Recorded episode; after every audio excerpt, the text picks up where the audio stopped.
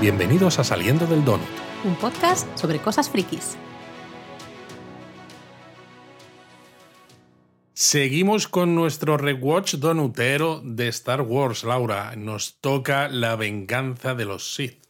Eso es, título que a ti te recuerda al título original, ¿no? Del episodio 6. Hombre, claro, el episodio 6 originalmente era La venganza de los Jedi, lo cambiaron al retorno del Jedi porque un Jedi no se podía vengar, pero al final esta trilogía era un poco especular, ¿no? Porque era el momento de la ascensión de los Sith, ¿no? Y no tanto la vuelta de los Jedi. Entonces, por eso, eh, el retorno de los Jedi, la venganza de los Sith, pues es un poco ¿no? nos quiere reflejar ese, guiño. ¿no? de que es el, justo el punto contrario. Eso sí, dos horas y veinte minutos de películas. ¿Qué pasa con todas estas? Esta trilogía. Son pelis eh, largas. Ostras, son muy, muy largas. Eh, a ver, es lógico, al final es son las precuelas, ¿no? Tienen que sentar las bases para lo que ya hemos visto, para lo que sabemos que va a pasar después en la trilogía original. Y eso le juega a veces en su contra, yo creo. Hay momentos en los que dices, esto está metido un poco con calzador porque lo necesitas. Totalmente cierto. Y bueno, en este caso es verdad que sí que comienza a tope, ¿no? Igual que habíamos dicho en los donuts anteriores que a veces empezaban de una manera bastante regulera, ¿no? Con las naves estas de la Federación de Comercio, que dices, me da un poco igual. Aquí tenemos una batalla sobre Coruscant, entre la capital de, de la galaxia, de la República, entre el ejército clon de la propia República y el ejército droide separatista. Sí, de hecho yo lo primero que dije, nada más poner la peli, dije, uy, este, este comienzo me gusta, ¿no? Luego tendrá muchas cosas la película, pero el comienzo me parece espectacular. Creo que los efectos especiales en algunos momentos cantan, pero ya se nota que ha pasado más tiempo. De todas maneras, depende de cuáles. Los ¿eh? efectos especiales en la batalla, lo que es el movimiento entre naves y esto, la verdad es que funcionan bastante bien Luego hay otros que cantan muchísimo. Algunos escenarios en, la propia Coruscant, por ejemplo, algunas naves y esto, ahí ya sí que cantan mucho. Sí, pero en general a mí al comienzo la verdad es que me, me gustó bastante, ¿no? Es verdad que, bueno, Estamos, claro, en esos últimos momentos de las guerras clon. Sí, se supone que han pasado entre 3 y 6 años desde el episodio 2. No está muy clara la, ¿no? la cronología, pero más o menos eso, entre 3 y 6 años. Pero es bastante tiempo al final. Exacto. Bueno. Con lo cual, claro, no es de extrañar que nuestro amigo Filoni hiciera al final la serie esta de las guerras clon, ¿no? Claro, Con no sé cuántas temporadas. Es que es un montón. Es que hay mucho que contar entre lo que hemos visto en el episodio 2, que es el comienzo de las guerras clon, y el episodio 3, que es los momentos finales, ¿no? De hecho, eh, en esa serie aparece incluso a Tano, ¿no? Que hemos visto en el Mandaloriano, que va a tener su propia serie y que resulta que fue aprendiz de Anakin. Claro, un personaje que va a ser muy interesante también cuando lo conozcamos un poquito más en su serie, porque ya los que habéis visto las guerras clon lo conocéis, evidentemente. Eh, hay los grandes fans de Star Wars también, pero me refiero a la gente que a lo mejor como yo no solo hemos visto las películas y ahora estamos empezando a ver algunas series y demás, pues va a ser un personaje que nos, yo creo que nos va a dar mucha información de Anakin, porque el gran problema de esta película es que eh, esta película nos tenía que mostrar ese descenso ¿no? al lado oscuro de Anakin y se queda corto. Yo ahora lo hablaremos, pero se queda corto. ¿no? Entonces, bueno. la batalla esta yo decía, comienzo espectacular. Es verdad. Pero Luis se hace un poquito larga. Se hace un poco, un poquito larga, sí, eso está claro. Y a mí me toca un poco las narices, que ya desde el comienzo, ¿no? Ves a Anakin en su nave con la cicatriz, la cara de mala leche, llevándole la contraria a Obi-Wan en todo momento. Que dices, bueno, esta parte es como el resto de la trilogía, ¿no? Porque siempre hace lo que le da la gana. Y además a mí, ya cuando la vi la primera vez me pasó, y me ha vuelto a pasar ahora, que me resulta un poco confusa, porque mm. tienes como dos jefes o dos personajes importantes, ¿no? Tienes a Doku, que es como un jefazo, pero también tienes al general Gribus, y dices, se supone que están en la misma nave, pero están como en, en salas diferentes, entonces, ¿quién hace qué? ¿Quién dirige qué? Es, es un poco confuso. Para mí este Gribus es otro malo que pasa sin pena ni gloria. De hecho, o sea, me acuerdo hoy, porque hace dos días que he visto la película, me preguntáis dentro de seis meses y ni me voy a acordar de él, lo siento mucho, odiadme si queréis. Pero esto es así, es un malo que no aporta absolutamente nada y totalmente de acuerdo, si ya tienes el a Dooku, eh, ¿por qué pones este otro? O sea, es que No se entiende. No, bueno, no lo, pones, nada. lo pones yo creo para justificar una escena con Obi-Wan más adelante en Utapau, ¿no? Otro planeta, porque si no, dices, mm, ¿y por qué hago moverse a Obi-Wan a este otro planeta y otra pelea, ¿no? Porque es eso, es pelea, pelea, pelea. Eh, El caso es que acaba escapando este Gribus, pero lo importante además del final de esta batalla, ¿no? Es cuando Dooku vemos que tiene prisionero al canciller Palpatine. Yo voy a decir Palpatine. Cuidado, Luis, ¿cómo lo dices? Palpatine, o como se diga en inglés. Esto viene de comentarios de Discord, ¿eh? de cosas que hemos hablado con cariño. Nos reímos mucho con, con estas cosas, pero ya avisamos que si Luis quiere decir Palpatine, va a decir Palpatine. Esto es como, como yo dije, Popeye. Popeye siempre será Popeye. Bueno, es yo que no voy a decir Popeye para, para en la alguien vida. español al menos, eh, no sé si en Latinoamérica se dijo de otra manera, pero al menos nosotros veíamos Popeye y de- se decía Popeye. Popeye, ¿no? Entonces va a ser siempre Popeye. Y yo es eso.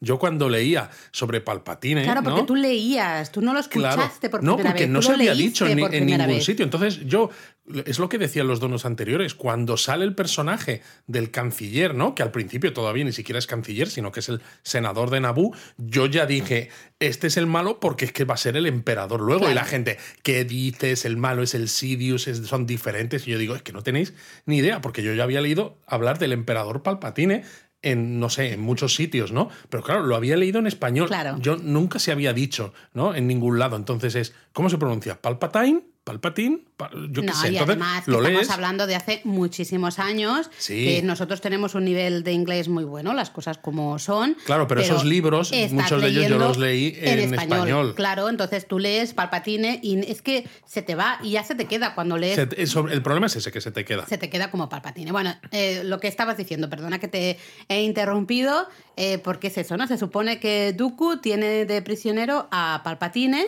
que bueno. Exacto, sabemos que es el malo, ¿no? Aunque mucha gente, lo que estaba diciendo, no lo supiera todavía, pero es que además la propia escena, ¿no? Que está sentado, vale que tiene las manos Sí, como... pero se le ve súper tranquilo. el se le ve súper tranquilo. Tiene las manos como con unas esposas o algo de eso, Sí. pero está sentado como en un sillón del trono muy parecido al de la segunda estrella de la muerte en el retorno del, del Jedi, ¿no? Entonces dices, "Hmm, esto ya está hecho a propósito para que tú lo veas y digas, ah, mira, esto es lo mismo. Ahí vienen Obi-Wan y Anakin. Obi-Wan se queda turuleto, ¿no? Se queda inconsciente porque Dooku le, la- le lanza esos rayos, Los rayos, maravillosos sí, de las estos. manos. Fantásticos, yo quiero ese poder.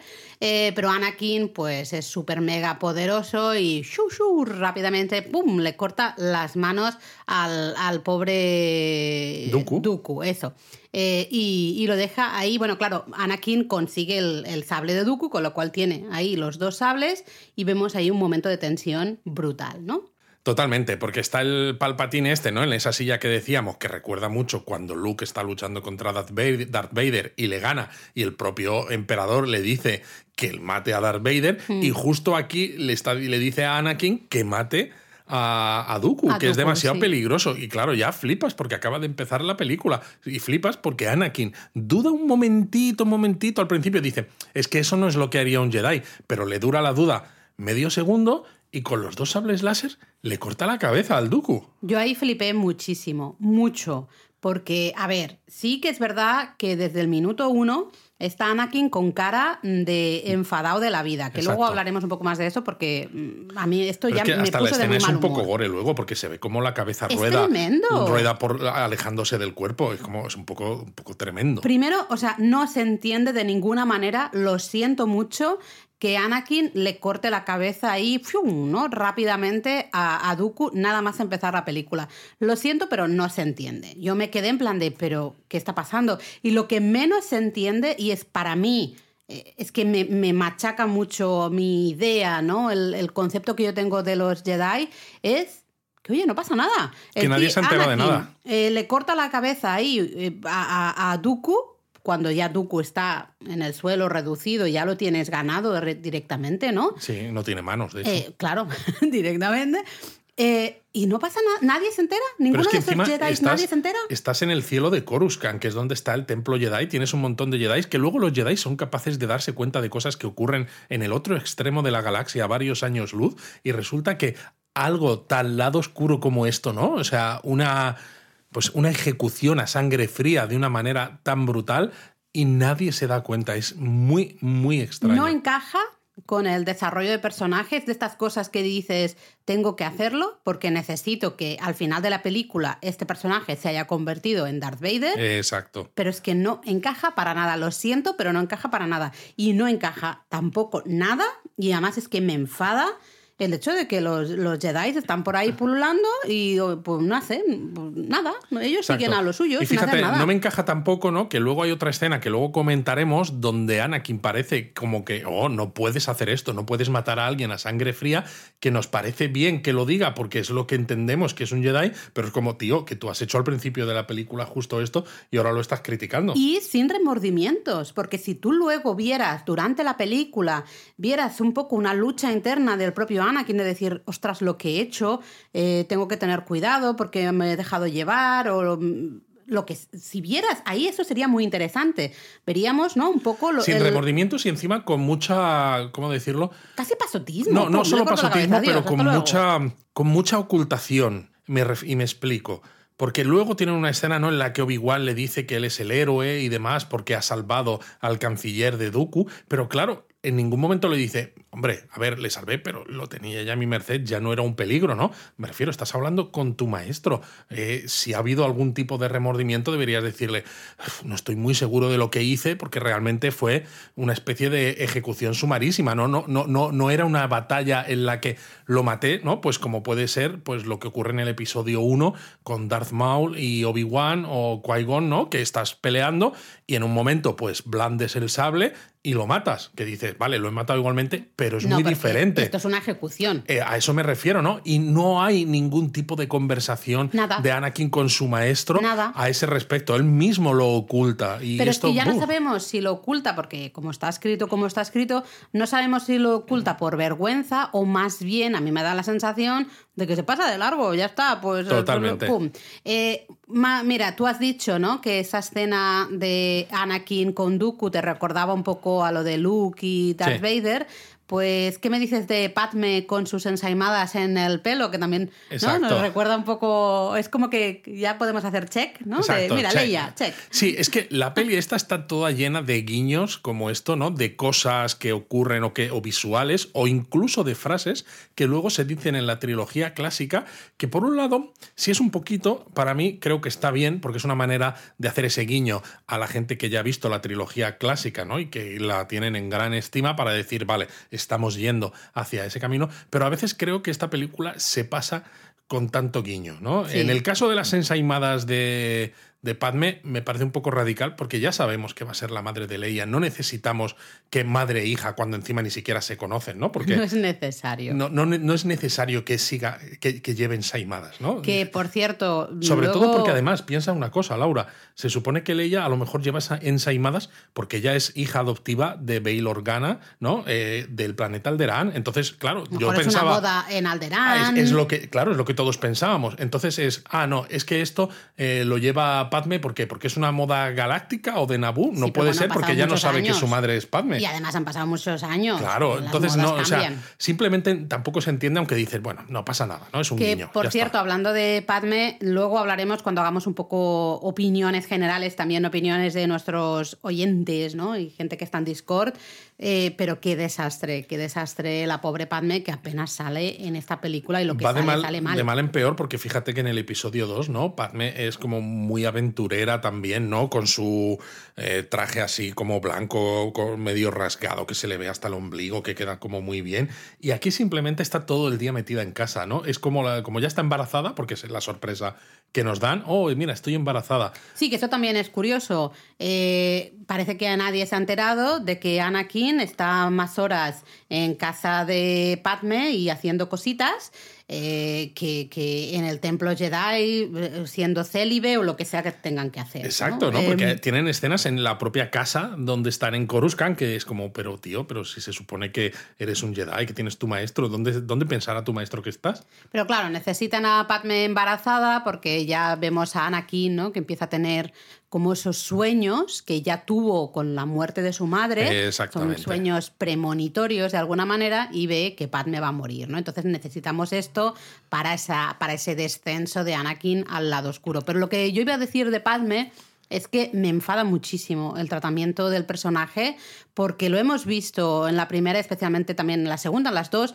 Es una mujer inteligente, la hemos visto en posiciones de poder, tiene las ideas muy claras, tiene un gran conocimiento de cómo funcionan las cosas, un gran conocimiento político. Totalmente, y además tampoco se le caen los anillos, ¿no? De tomar, en hablar, en decir. ¿no? Y de tomar un arma, por ejemplo, e ir a defender a la gente a la que ella quiere, ¿no? No solamente a Anakin, sino a los Jedi, a quien sea, por hacer lo que ella considera que es justo. Y aquí de golpe eh, es súper poco feminista en el sentido de que, oh, estoy embarazada, estoy metida en las cuatro paredes de mi habitación y no salgo de ahí. Me parece está tristísimo. en su casa eh, peinándose que dices, a ver, señores, aquí una, una ondulada, mm, permíteme hacer aquí la anotación. El curly, la anotación curly. La anotación curly, pero una rizada nunca se va a peinar ese pelo de esa manera. Ya te nunca, digo. jamás, porque una tiene que cuidar sus rizos, no pasarle ahí el peine, ¿vale? Bueno, ese paréntesis aparte.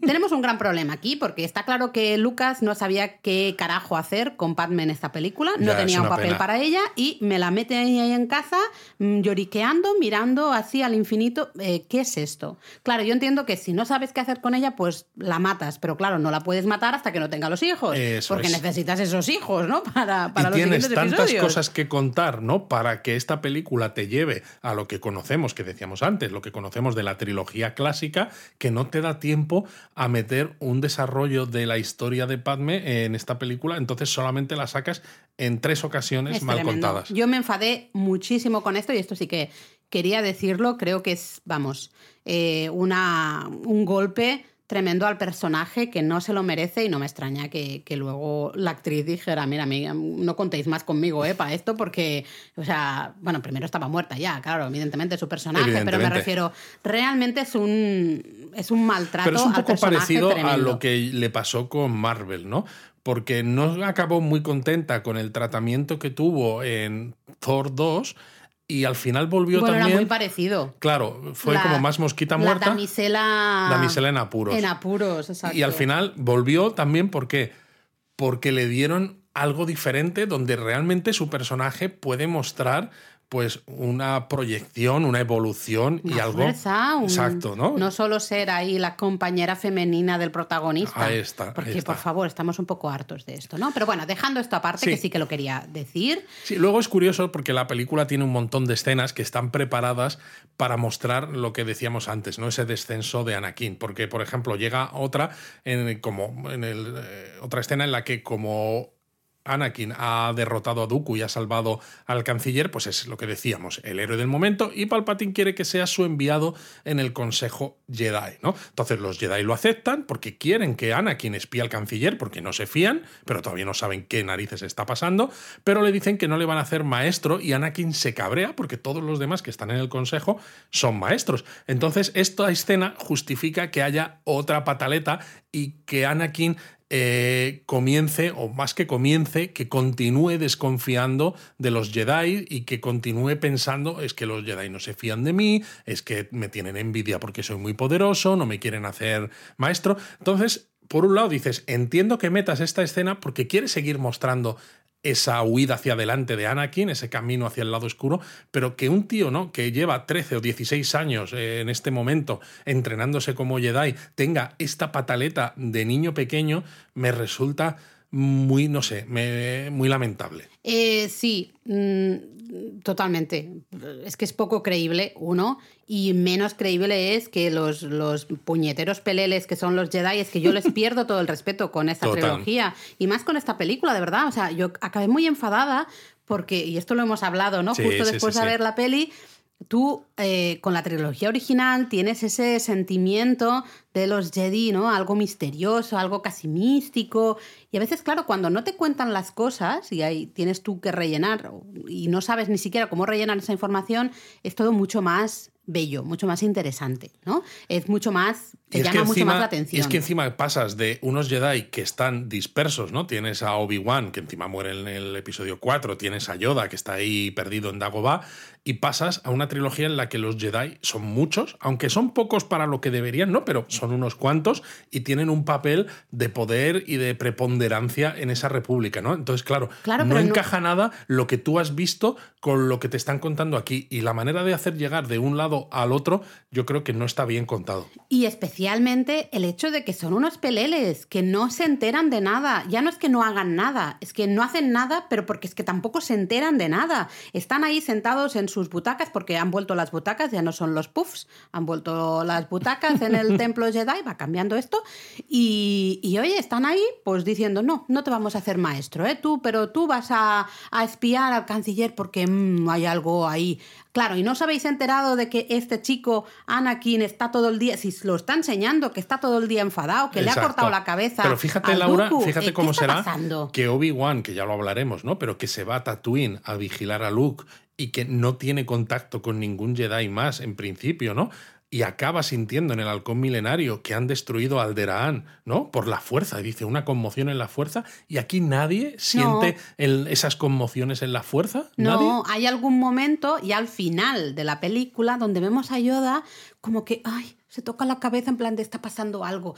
No te jode, está pasando que Anakin ya sí que está del lado oscuro hasta arriba, pero y antes no te has dado cuenta cuando Yoda era como para nosotros Era el es, súper, no sé, el mega super maestro, ¿no? Eh, Exactamente, le tenías un respeto impresionante y un, ¡buah, qué pasada, ¿no? Este tío, fíjate lo pequeñajo y verde que es y en cambio, ¡buah, lo, lo, el- lo poderoso realmente que es, lo inteligente que es, lo que controla todo tal y cual. Y en cambio ves esto y dices, mira, se o sea, yo es que, flojo. de verdad, porque los Sith son muy malos, pero yo es que si esto fuera como Barça-Madrid, pues no, he sido Jedi, yo, de ver- con esto, yo me hago Sith, sinceramente, porque estos son unos, los Jedi son unos peleles. Totalmente, totalmente. Bueno, ya está, ya me he quedado a gusto, gracias. Joder, madre mía, vaya tela, Laura, vaya tela lo que has soltado aquí.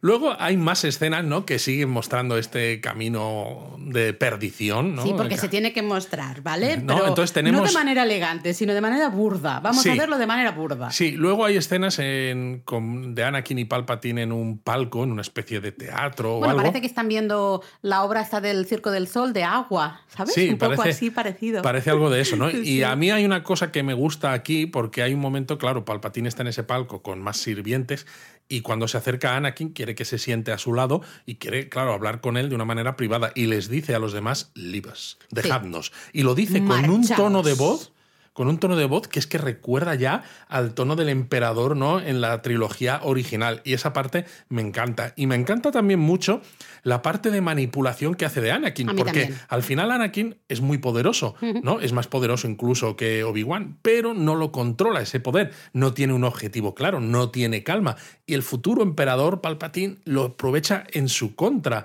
¿no? Eh, de hecho, sabe que le han pedido que él espíe, sabe lo de sus sueños, ¿no? Que nos hace pensar, "Hmm, igual es él con el lado oscuro que le está Manipulando y metiéndole esos sueños precisamente para traerle hacia su lado. Entonces, toda esa parte me gusta mucho. Y Me- me- además, estoy totalmente de acuerdo contigo. Lo comentamos también en directo. Dije, esta manipulación me parece hiperreal y creo que está muy bien escrita. Sí. Realmente está muy bien hecho. eh, que vemos a ese Palpatín como un poco.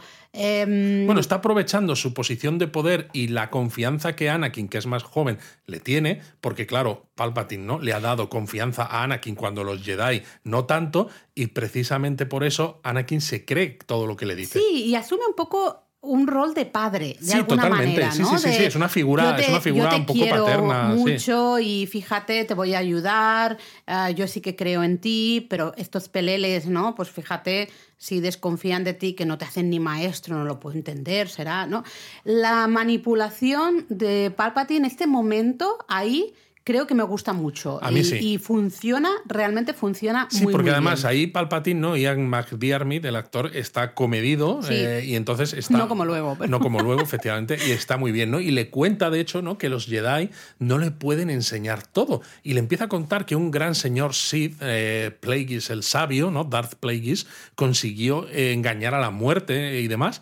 Y, pero el problema que tuvo es que le, acabó enseñando todo a su aprendiz y al final el aprendiz le mató. Y lo que no dice aquí es que Plagueis fue precisamente el maestro de Palpatine. Pero como eh, como ahí no me sale espectador, yo al menos es la conclusión a la que llegué. Eh, yo, yo, no sé nada de esto, ¿eh?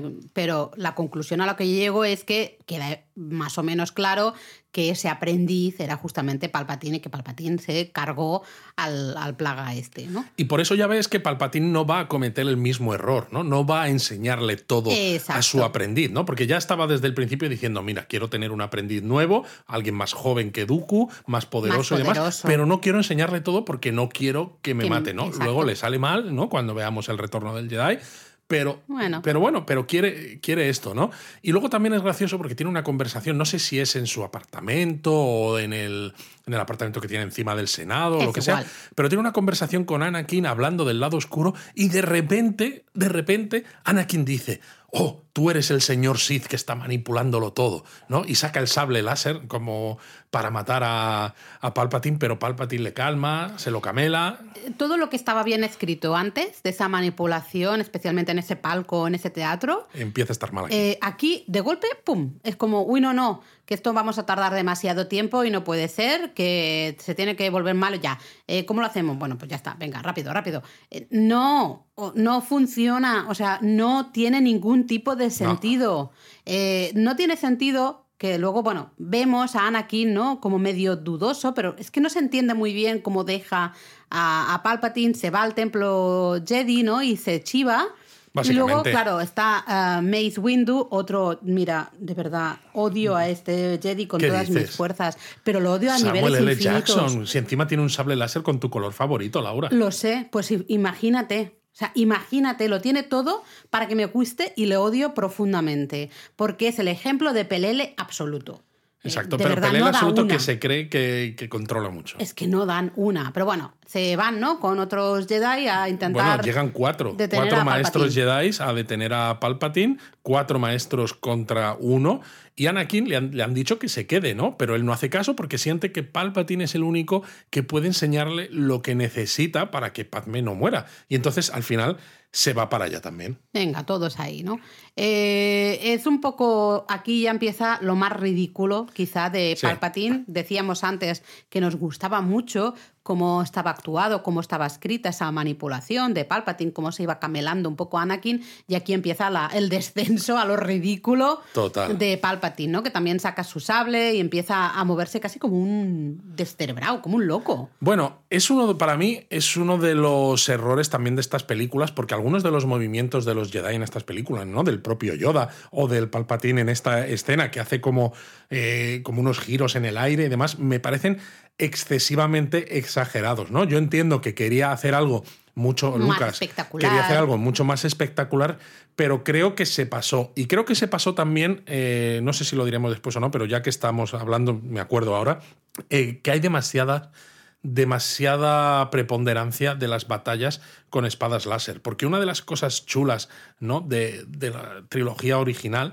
era que el sable láser era algo muy poco normal, ¿no? Entonces tú lo veías y era como, wow. Y los momentos en los que había esas luchas, ¿no? De normalmente uno a uno, pues Darth Vader contra Luke, ¿no? O Darth Vader contra Obi-Wan en el episodio 4, te impactaban mucho incluso aunque las luchas fueran más normales. Y aquí, sin embargo, en estas películas, como lo que quiere Lucas me da la sensación, quería que fuera súper espectacular, hay demasiadas luchas con sables láser eh, en muchos momentos y además entre muchos personajes, ¿no? Porque es como, esto es lo que quiere la audiencia, ¿no? Quiere sables láser, quiere mm, Jedi. A mí no me desagrada, fíjate lo que te digo, ¿eh? Porque me parece, bueno, pues espectacular al final y es muy icónico de Star Wars. Claro, pero es tan icónico que es que hay sables láser constantemente, porque en la batalla al principio sobre Coruscant, ¿no? Con Dooku, hay sables láser. Luego, eh, Obi-Wan con Grievous, hay sables láser. Aquí con Palpatine, hay sables láser. Al final con Obi-Wan y, Darth Vader, ¿no? Hay sables láser. Mm. Todos sables láser constantemente, ¿no? Me parece que, pierde un poco precisamente ese punto místico también que tenía el sable láser como el arma del Jedi, ¿no? Lo que dice Obi-Wan, ¿no? Un arma más noble, ¿no? Eh, para tiempos más civilizados. Y, y sale por todos los lados? Em, bueno, sea como sea, eh, un poco de acuerdo estoy, pero bueno, a mí me gustan las luchas con sables láser, pero bueno, te entiendo. Eh, hay un momento, ¿no? Que están ahí luchando, Palpatine con, con mi querido Jedi favorito. Bueno, pero fíjate lo ridículo, ¿no? Se carga a los tres otros maestros Jedi a las primeras de cambio, Sí, sí. que Pum, como pum, vaya pum. maestro de mierda. Listo. Y sin embargo, luego parece que Mace Windu No, porque es buenísimo, se supone. Claro, es tan bueno que eh, dices, Palpatine, ¿no? Que es un señor Sith muy poderoso que ha mantenido a los Jedi a oscuras a pesar de que están casi en la misma ciudad, ¿no? Eh, resulta que puede con tres maestros en cero coma y luego con Mace Windu no, No, puede. porque Mace Windu es muy bueno. Eh, hay un momento fantástico, maravilloso, que los rayos ¿no? que echa Palpatine también rebotan en el sable láser y le desfiguran la cara y ya le dejan con esa cara toda arrugada y maravillosa que conocemos de la trilogía original. Ya Otro podemos check. poner otro check. ¿eh? Ahí. Y aquí ya viene el momento cumbre para mí de la película. Yo aquí dije, bueno, pro, se Aquí se- acabó. este es el, el saltar el tiburón, que dicen Yo, en inglés, el no jump the shark. Ah, porque eh, entra Anakin en ese momento. Entonces Mace eh, Windu primero dice, vamos a llevarle ¿no? a la justicia, Sí. pero luego dice, no, porque es demasiado malo. No, y porque dice la justicia y el Senado los tiene controlados, con lo cual no va a servir de nada, Claro hay que, matarlo. hombre, claro que sí. Eres un Jedi, se supone que eres mega bueno. Eres el garante de la vida, la justicia y todo eso, y dices, me lo voy a cargar. Me lo voy a cargar así porque lo digo yo, señores, porque sois Mace Windu y lo digo yo. Yo me lo voy a cargar. ¿Qué me estás contando? O sea, ¿qué es esto? ¿Cómo me puede gustar a mí este Jedi, Luis? Ya, Le ya. odio con todas mis fuerzas. No tiene sentido. Claro, pero luego también es lo ridículo de que en este momento Anakin le dice que no, que no lo puede matar, que hay que llevarle ante la justicia y dices, pues evidentemente eso es lo que hay que hacer Anakin, pero es que tú te cargaste a Dooku al principio de la película y no tuviste ningún tipo de duda. No, y sabemos que Anakin lo quiere salvar porque evidentemente Bueno, ya, ya. Quiere, sa- quiere usar el conocimiento de Palpatine para salvar a Ya, Padme, ya, ya, ¿no? O claro. esa, esa profecía, no, profecía, esas visiones que ha tenido de, de Padme. Lo bueno es que Palpatine se repone Exacto. rápidamente y a tomar por fistro Mace Windu, ¿no? Exacto, lo tira por sí. la ventana y se acabó la discusión. hasta luego, Mace Windu. Mira, aunque- yo aquí aplaudí porque dije, bueno, pues Que ya bueno, hay rumores de que igual en futuros, futuras series o películas que igual volvería Mace Windu, que no está muerto del todo. Estaba de parranda, ¿no? No Sí. está muerto. Bueno, igual que, igual que Darth Maul no está muerto, ¿no? Sino que luego le ponen las piernas esas como de araña robóticas, pues A ver, podría ser. ojalá vuelva a salir y le pongan un poco en un mejor lugar, eh, porque de verdad que después de ver esto, Le podrían poner, no sé, que en la caída esa pues se ha hecho daño en un ojo, ¿no? Y le tienen que poner un parche. y aparece por Marvel, ¿no? aparece acompañado ahí de, de Iron Man o algo así. Eh, no, ojalá, ojalá eh, le revivan, digamos, o reaparezca de alguna manera y, y se pueda hacer un poco de justicia con este personaje, porque en serio que a mí esta escena hace que todo mi respeto a este Jedi en concreto y luego en general a todos es que se va a tomar por fistro, porque esto es terrible, Terrible, es terrible, terrible. terrible. Luego también hay otras escenas, ¿no? Que vemos que Yoda está en Kashyyyk, que es el planeta natal de los Bookies, porque también está habiendo batallas entre los Bookies y con la ayuda de los ejércitos de la República y los soldados del ejército droide. Y curiosamente, uno de los Bookies que aparecen ahí, ¿no? Eh, al mando, eh, no tanto al mando como otros, pero bueno, pues ahí cerca es Chewbacca, curiosamente, ¿no? Otro check. No entendí esas escenas, sobran absolutamente, no aportan para, nada. Bueno, es para mostrar Kashyyyk, ¿no? Como el planeta natal de los Bookies y mostrar a los Bookies en su entorno. Y ¿Es sobre necesario? Bueno, No, eh, al Luis, final no es es que necesario. al final es que me da la sensación de que Lucas lo que quería, ¿no? Es Era mostrar que todos los sí, que todos los personajes que veíamos en la trilogía original ya se conocían, ¿no? de alguna manera y claro, resulta un poco forzado, ¿no? Porque al final los droides resulta que ya se conocen, pero bueno, a uno le borramos la memoria. Resulta que Yoda conoce a Chewbacca, resulta que tal conoce a no sé quién y dice, "Madre mía, joder, sí que es pequeña, o sea, es toda una galaxia y sí, todo el mundo se conoce." A mí me parece un fanservice que no aporta absolutamente nada. Eh, creo que tenía mucho trabajo para explicarnos ¿no? Ese, esa caída a- al lado oscuro de Anakin y se pierde en chorradas de estas Sí. que no aportan realmente nada a lo que es el, eh, la historia realmente que nos tiene que contar. Exacto, ¿no? porque luego vemos a Obi-Wan, decía yo, ¿no? Que hay una escena en Obi-Wan en un planeta llamado Utapau que está persiguiendo a Gribus precisamente. y- Gribus, Gribus, ¿quién era Gribus? no sabemos, Eh, ¿no? me Ya- acuerdo, ya, ya pasó se me ha media olvidado. película y ya se nos ha olvidado. Que resulta que vemos a Gribus hablando con el holograma de Palpatine, porque lo tiene como maestro y le llama así maestro, pero sin embargo Gribus no es un Jedi, ni siquiera es un, un aprendiz, eh, pero sí que ha matado a varios Jedi y por eso les ha robado sus sables, sus sables láser. Y vemos, pues eso, pues una escena, otra batalla con sables láser entre, bueno, con muchos sables láser, porque claro, Gribus es una especie de de droide, ¿no? Eh, se supone que había sido una persona, pero pues diversas luchas y demás le acaban sustituyendo partes del cuerpo por temas mecánicos y al final acaba siendo más droide que persona y tiene como cuatro brazos con cuatro sables láser. Hombre, pero bueno. no sé, a ver si vas a tener dos brazos sin, sin sable láser. Exacto, puede ser pero el caso es que Obi-Wan se lo carga con cierta facilidad. ¿Ves? Es que es otro malo que de verdad, o sea, no yo pinta ya nada. no me voy a acordar, dentro de dos días ya no me voy a acordar de este señor. Lo siento mucho. Sí, aunque al menos en esta escena, ¿no? Pues vemos que hay un momento que el emperador habla con el comandante Cody, que es el comandante clon que está con Obi-Wan, que parece que se llevan muy bien, ¿no? que Ah, dices, ay, claro. mira, como mola, que realmente es Temuera Morrison, ¿no? Ahí Temuera Morrison sale por todos los lados, claro, porque todos los soldados Son son, él. él. y le dice que active la Orden 66 y también se lo dice, claro, a todo el resto de comandantes que hay, pues por toda, repartidos por toda la galaxia. Y claro, de golpe, pues todos empiezan a disparar contra Obi-Wan y vemos muchas escenas de soldados clon disparando y matando a muchos otros Jedi que estaban haciendo, pues bueno, de líderes de esos ejércitos, ¿no? Que dan mucha pena. Es una pena, eh, justamente, que, o sea, toda es- esta escena, este momento concreto, debería darnos mucha pena. Debería eh, dejarnos, ¿no? Con el corazón un poquito Compungido. así. Sí, sinceramente. Sí, y hay momentos en los que enfocan, por ejemplo, a los actores que hacen de los maestros Jedi, que lideran estos ejércitos, y sí que ves, aunque sea momentáneamente en su cara, ¿no? Esos ojos de sorpresa Claro, de decir de qué qué está está pasando, pasando. porque estoy con- llevo años luchando al lado de estos soldados, de estos clones.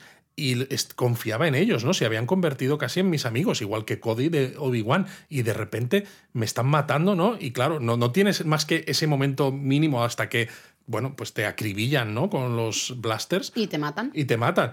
Pero es eso, ocurre demasiado rápido, ¿no? Sí, Se eh, suceden las escenas demasiado rápidas, Eh, no da so- tanta pena. No, soy consciente de lo que está pasando, soy consciente de lo duro que es, ¿no? Y de la pena que debería darme.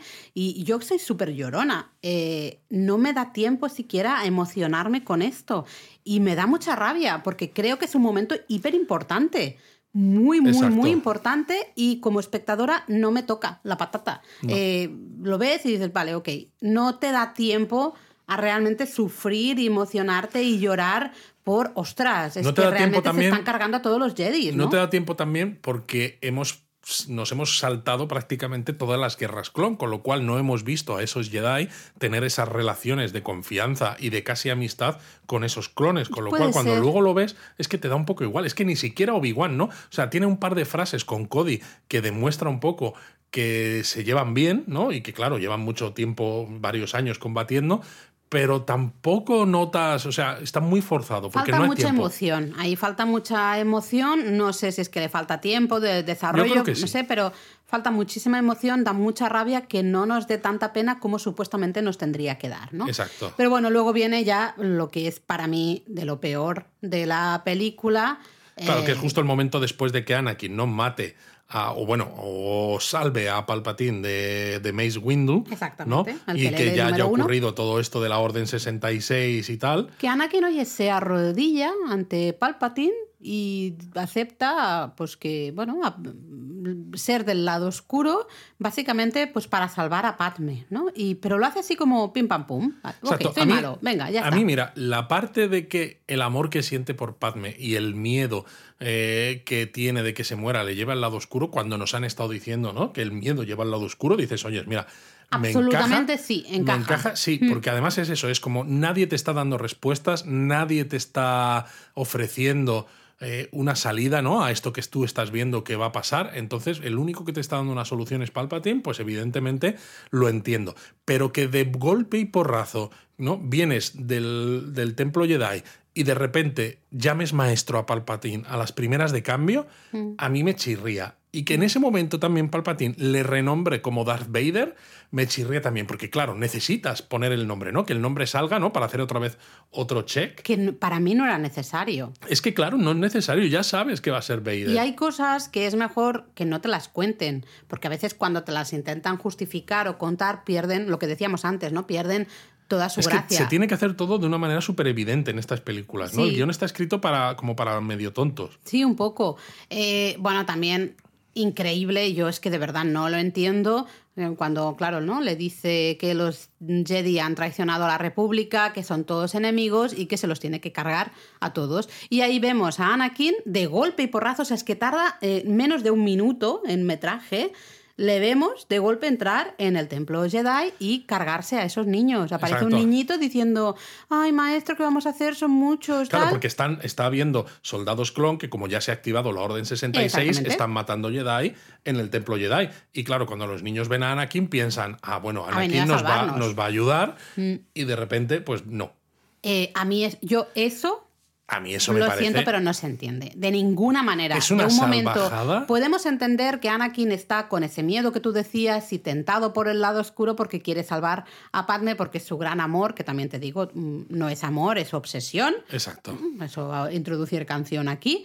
Eh, pero vale, no lo podemos entender. Pero de golpe y porrazo que aparezca en el templo Jedi y se cargue a niños, Ahí, o sea, que lo estamos Si te viendo. los cargas, yo qué sé, después de varios años, ¿no? Yendo hacia abajo en ese lado oscuro, pues lo puedes entender porque dices, madre mía, qué lejos está del Anakin que era, ¿no? Por mucho que tuviera ciertas, ciertos toques del lado oscuro, pero dices, vale, pero es que en este caso tan inmediato Es terrible. no, no, no se sostiene No, por ningún manera. lado y no se sostiene que nadie de los Jedi se dé cuenta de esta salvajada, porque fíjate que luego más adelante llegan Obi-Wan y Yoda al templo Jedi, que de hecho tienen que matar a varios soldados clon, porque claro, ya están activados con esta orden 66, y dicen, oh, algunos de estos muertos no han muerto por disparos de blaster, sino por sables de luz. Y es en ese momento cuando se dan cuenta de que Anakin se ha pasado al lado oscuro. Y dices, o sea, ¿de verdad me estás contando que hasta ese momento, hasta que no ves que las heridas de esos niños son de sable láser, no te das cuenta de que aquí hay algo raro? Sí. Eh, es que no sé qué decir, ya me repetiría mucho. Yo en este momento es que pierdo todo el respeto absoluto a, la trilogía. Realmente es que se, la lo carga todo en este momento porque no tiene ningún sentido. Tal como está escrito, yo que en su mente esto, ¿no? Fuera a lo que él quería llegar, eh, George Lucas, lo entiendo, ¿vale? Me parece razonable, pero tal como está escrito... El cómo se llega, no. es el cómo se llega No. lo, que, lo que no encaja mucho. No tiene luego, claro, luego vemos a Palpatine en el Senado, ¿no? Diciendo esto mismo de los Jedi, que han traicionado a la República y demás, y dice, vamos a convertir la República en el primer imperio galáctico y todo el mundo aplaudiendo. Y es entonces cuando Padme dice esta frase, ¿no? Que, que tanto se ha hablado, ¿no? Y que a veces se repite, incluso en redes sociales, que queda muy bien, pero es un poco intensita la de, así muere la democracia, con un estruendoso aplauso. Sí, no sea que haga algo, porque claro, uy, no. Se supone que es la senadora. Sí, se supone, es una, oh, lo que hemos dicho antes, era una mujer con muchísimo poder, mucho potencial, mucho conocimiento, y ahí está, y adiós, muy buenas, ¿no? Eh, ¿qué, qué, es- qué, qué es esto? Exacto. ¿Qué es esto? Y entonces nos metemos en la parte final de la película porque, claro, Palpatine, ¿no? Que ya sabemos que estaba manipulando tanto a unos como a otros para crear una guerra, para al final ponerse él como líder supremo, les ha dicho a los de la Federación de Comercio y al resto de los separatistas que se vayan a Mustafar, ¿no? Como base eh, a esperar a su ayudante, que Lord Vader va a ir allí a ayudarles. Y dices, "Ah, ayudarle por los... Entonces, por ahí". bueno, vemos a Obi-Wan que va a ver a Padme, le cuenta el tema, el temita de Anakin, y bueno. Ella al principio no se lo cree, claro. No, ¿Cómo puede ser? Es imposible. Solo está de mal humor todo el día, pero no puede ser. Siempre está con la cara así, enfadado, pero no puede ser. ¿Qué me estás contando? Bueno, total, ella se marcha, no quiere traicionarle. Entonces vemos a Obi-Wan que se esconde, ¿no? En la nave de Padme. Es muy gracioso porque cuando cierra la compuerta. Está él de. No, no, pero vuelve a hacer el gesto con, con la mano, como en el episodio 2, ¿no? Porque, claro, debe ser que esa puerta no tiene un botón para cerrarse Pero o algo de eso. además, eh, yo- bueno, es que hay muchas cosas de estas que no las entiendo, es igual. Em, bueno, en efecto, ¿no? Padme se va para, para Mustafar a encontrarse con, con Anakin. Y claro, en Mustafar ya ha llegado Anakin antes, ¿no? Y vemos que llega a la sala de control de todo eso. Pues Mustafar es un planeta donde hay pues ríos de lava, volcanes en, erupción, ¿no? Pues todo mucho de fuego y demás. Y están como en la zona de control, ¿no? Un planeta así como minero, parece. Y están todos los separatistas, los de la Federación de Comercio, y cuando llega Anakin, pues se los carga a todos, ¿no? Con esa cara de no haber dormido en varios días, porque debe ser que el lado oscuro te deja unas ojeras terribles, menos al emperador, oye, porque hasta que no le cambia la cara con lo de los rayos y tal, tenía cara normal el señor, pero no, no, el Anakin, unas ojeras brutales. Sí, sí, que se note que ya se ha pasado al lado oscuro. Es que es porque eso, es como súper l- si no, no nos queda claro, ¿vale? Nos lo tienen que enseñar de esta Y manera. hasta la Vamos imagen esa con los ojos, con las lentillas como amarillas Sí, y tal. o y dices, rojas, ¿no? Un poco Pero ¿qué me estás rojitas". contando? De verdad, si ya sabemos que es muy malo, si ha matado a los niños, hombre. Sí, no sabemos, no entendemos por qué, pero bueno, pues ahí es- ha pasado, ¿no? Es muy malo. Eh, llega Padme y claro, Padme está en shock absoluto, pobrecita mía, porque no ha hecho nada en toda la película, pues imagínate, ¿no? De golpe se encuentra a, a Anakin ahí. Con el bombo y ahí con Anakin. Ella con el bombo y Tremendo, Anakin con tremendo. las ojeras, pues imagínate. Y además echando pestes de, de Obi-Wan, de los Jedis y de toda la parafernalia. Claro, entonces ella ve que Obi-Wan tenía razón y entonces él se cabrea y le hace el gesto este típico de Darth Vader en la trilogía ori- original, ¿no? De ahogar a alguien Mm. sin tocarle, que es como, vale, es un check para que veas que es, se va a convertir en el Darth Vader que conocemos, pero dices, pero me- vamos a ver, que él se ha metido en el lado oscuro para salvar a Padme, que se supone que es el amor de su vida, que está embarazada de su hijo, ¿no? No sabe todavía que tiene que, Que son, me- que son mellizos y de repente la está ahogando, o sea, pero ¿qué me estás contando? Yo puedo entender un poco el tema de ese el amor obsesivo lleva al maltrato, pero, pero no entendía nada. Yo, sinceramente, decía, pero lo que tú has dicho, ¿no? Justamente si, si él se, se lanza al lado oscuro para salvar a Padme, viene Padme, no la va a matar Claro. ahí. Y es verdad O sea, lo que, tú es dices, que a veces el amor obs- obsesivo lleva al maltrato, pero contarlo en una película no es fácil, ¿no? Porque a No. veces notar esas señales cuesta. Y, y claro, si en esta Es película. mucho más complejo. Exacto, no has mostrado nada intermedio, ¿no? Sí. Es cómo puede ser que pase un personaje de querer incluso irse al lado oscuro, traicionar a su maestro, a sus maestros, incluso, ¿no? Matar a esos niños por salvar a Padme y luego la estás intentando a- ahogar. No, no, es que te la vas a, te, te la puedes cargar fácilmente. De hecho, Padme queda ahí, pum, tirada eh, en el suelo. Aparece Obi-Wan y Luis, para ti también. Se ponen a pelear. se más, ponen a pelear más y luego peleas, más peleas. Y de hecho hay unas, mira que decías tú al principio, ¿no? Que los efectos especiales, y es verdad, al principio en esa batalla sobre Coruscant están bastante bien, pero luego se suben a unas plataformas, ¿no? Que flotan sobre el río de lava que cantan la traviata. Porque, madre mía, qué cosa más terrible. O sea, terrible, terrible, terrible. Pero luego viene el momento favorito de Luis, de, toda la- de todas las trilogías, de todas las películas, yo creo en general, ya no de Star Wars, sino del mundo mundial. ¿eh?